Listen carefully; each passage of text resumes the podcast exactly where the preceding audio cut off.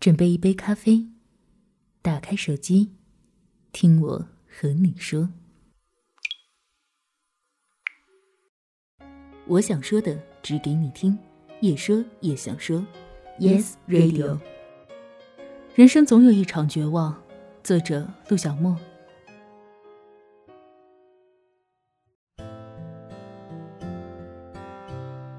在最深的绝望里，遇见最美丽的风景。来自吉米。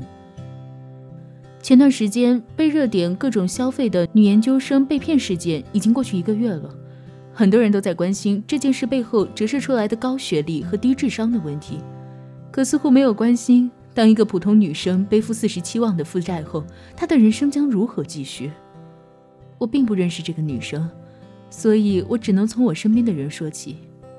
小米是我的一个小学同学，去年听另一个朋友说，他因为一起电话诈骗被骗了十五万元。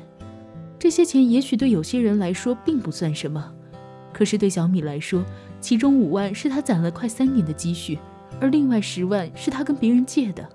小米的父母很早就过世了，从小是爷爷奶奶带大的。爷爷去年因病去世了，现在只剩下奶奶作伴，但奶奶的身体也不算很好。因为患有糖尿病，经常去县城的医院打胰岛素，这也是一笔很大的开销。所以小米一直省吃俭用，专门存了一笔钱给奶奶治病应急用的。三年存下来，小米也算是有了一笔不小的积蓄。正当他想长舒一口气的时候，却发生了被骗的事情。这是一场再普通不过的电话诈骗，像我们平时接到都会直接挂掉，可那天小米稀里糊涂就被绕了进去。然后一个小时的功夫就没了全部家当，因为受到恐吓，他情急之下还跟身边的人借了十万左右的钱。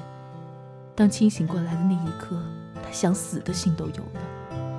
这也只是一时的绝望，他能预想到接下来的日子会过得很痛苦，但一定还有路可以走。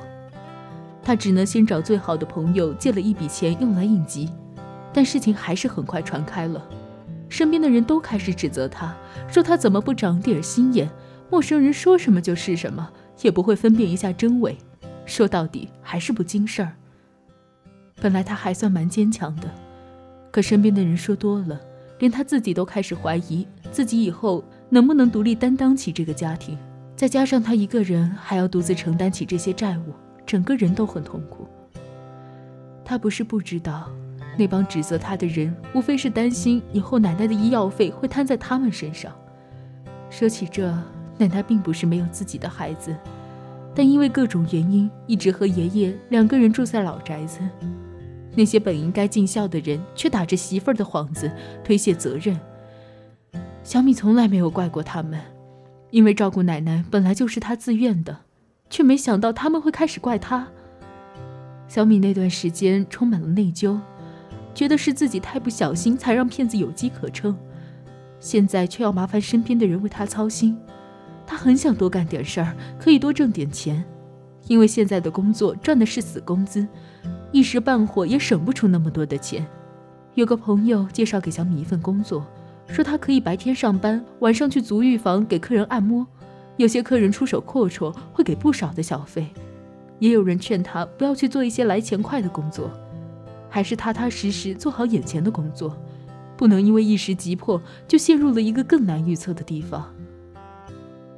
只是谁也不知道小米最后做了是什么样的选择。解忧杂货店的最后一个故事是迷途的狗写来的一封信，和小米的情况有点类似，同样是想尽快能够获取更多的经济来源。秦美是想辞掉工作，当一个全职酒家女，然后自立开店。他的目的是出于报恩，而最终很幸运的是，他得到来自未来的帮助，没有走上一条充满质疑和冒险的路。更重要的是，秦美的处境并没有想象中的那么糟糕，她只是希望把时间提前，让身边的人能够更早享受她带来的感恩。那封回信并不是梁世雄志写的，而是未来世界的三个抢劫犯写的。所以才会透露出未来经济的走势，还给秦美指了一条发家致富的好路子。如果秦美当时还是选择毅然决然地辞去工作，当一个酒家女，那么也许生活也会过得很不错。毕竟这是个高薪的职位，但他还是会羞于告诉身边的人自己是在做陪酒的工作，即使他并没有出卖自己。很多事情有因必有果，有好处也必有坏处，没有什么事情是可以两全的。尤其是对于普通人来说，面临的大多数选择都是痛苦的，因为没有一个选择可以完全兼顾到自己的物质需求和精神需求。我知道，对于此刻的小米来说，这也许是他人生经历的第一个绝望。而如果这个绝望再加一把火，那就可能会摧毁他。说到摧毁，我不得不提到慢慢淡下来的股市，那算是个全民炒股的时代。可当股市全盘跌到低谷的时候，对于一些小康家庭来说，也许就是一个灾难。我家附近的一户人家的主人，在股市跌停的那些天里，没撑过这个秋天就自杀了。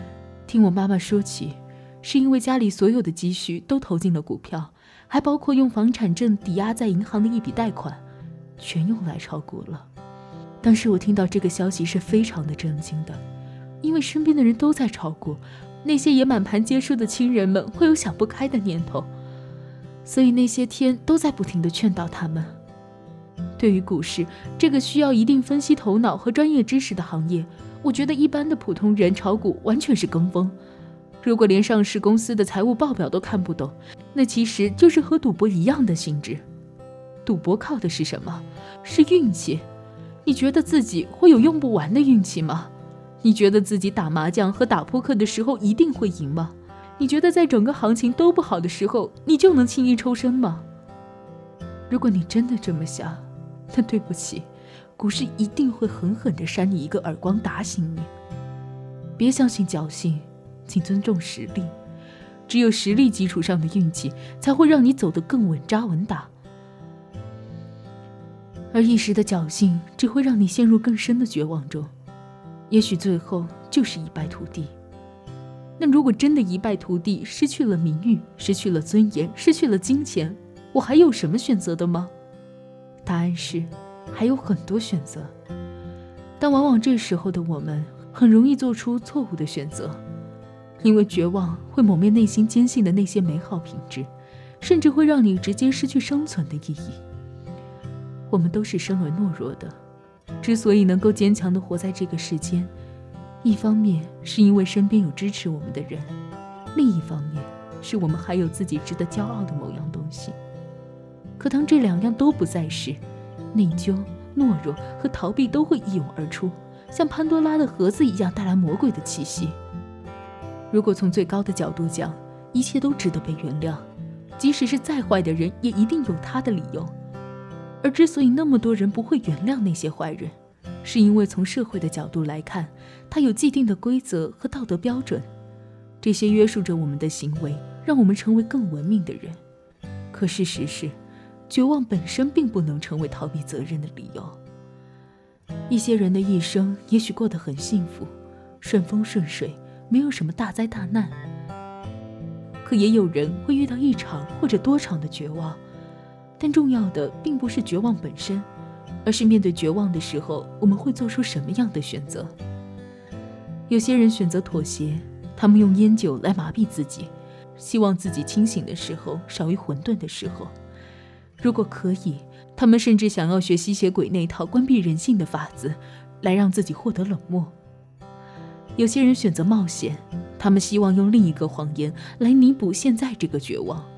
比如缺钱的人希望用最快的方式来获得，而缺爱的人希望用伤害别人的方式来汲取爱，可最终会陷入令自己无法自拔的深渊。而有些人选择隐忍，他们坚持用最踏实、最简单的方式直面这个血淋淋的现实。这条路真的很难走，你会一直怀疑为什么要把自己置于这种地步，为什么人生会这么苦。我不敢说哪一种方式是最好的，但我唯一知道的是，就算真的到坚持不下去的地步，也要守住最后一道防线，因为这是我们活在世上仅存的最后一点尊严和道德。不求多么善良，只求做事心安。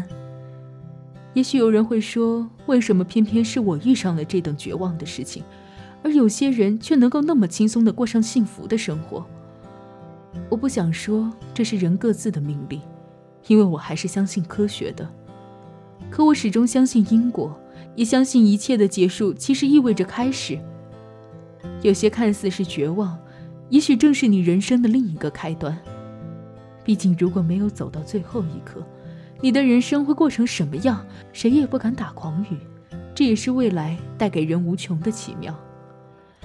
只有当我们回顾往事时，才会慢慢顺理出它原本的模样，一条条的脉络清晰可见，才会感叹原来我们的生活是过成了这副模样。